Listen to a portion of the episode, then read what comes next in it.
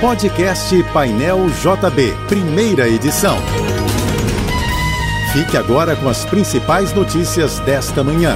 Oferecimento Assim Saúde. Hospitais, clínicas, exames e mais de mil consultórios. Ligue 2102 5555 e Univassouras, formando o profissional do futuro.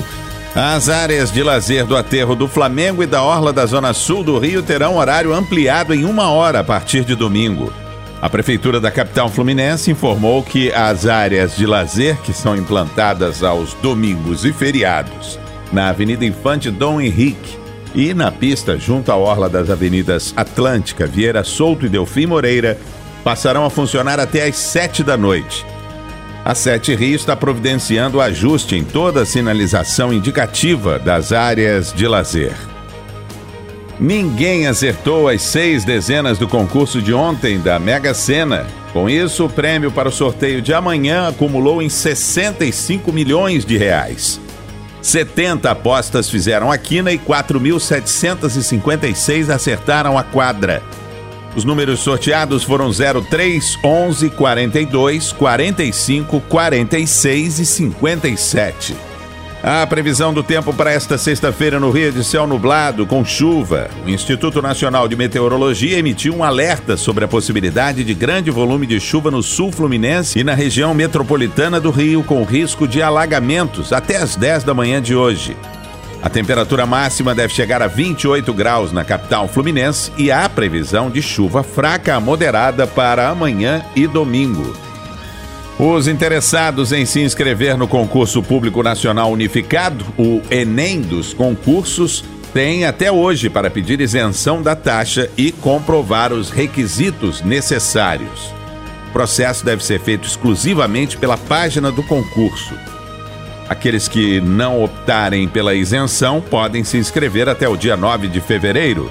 A taxa custa 60 reais para nível médio e 90 reais para nível superior. A Polícia Federal prendeu nos Estados Unidos a venezuelana Mireles Dias Zerpa, esposa de Glideson Acácio dos Santos, conhecido como o faraó do Bitcoin. A mulher, que estava foragida há dois anos e meio, foi encontrada em Chicago. Mireles é acusada de crimes contra o sistema financeiro nacional, lavagem de dinheiro e integração de organização criminosa, além de ter um mandado de prisão em aberto pela Terceira Vara Federal Criminal do Rio de Janeiro. Ela estava de forma ilegal nos Estados Unidos.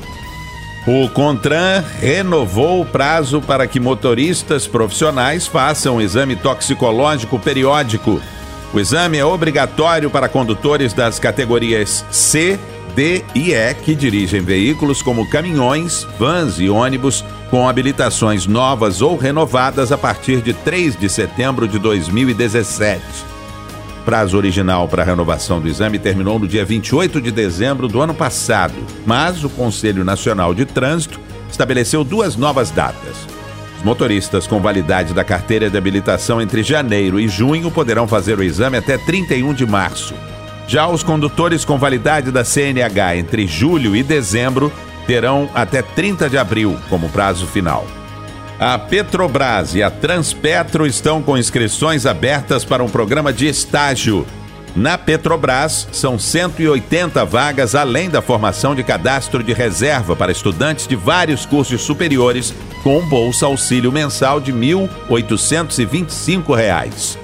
Os interessados podem se candidatar até o próximo dia 3.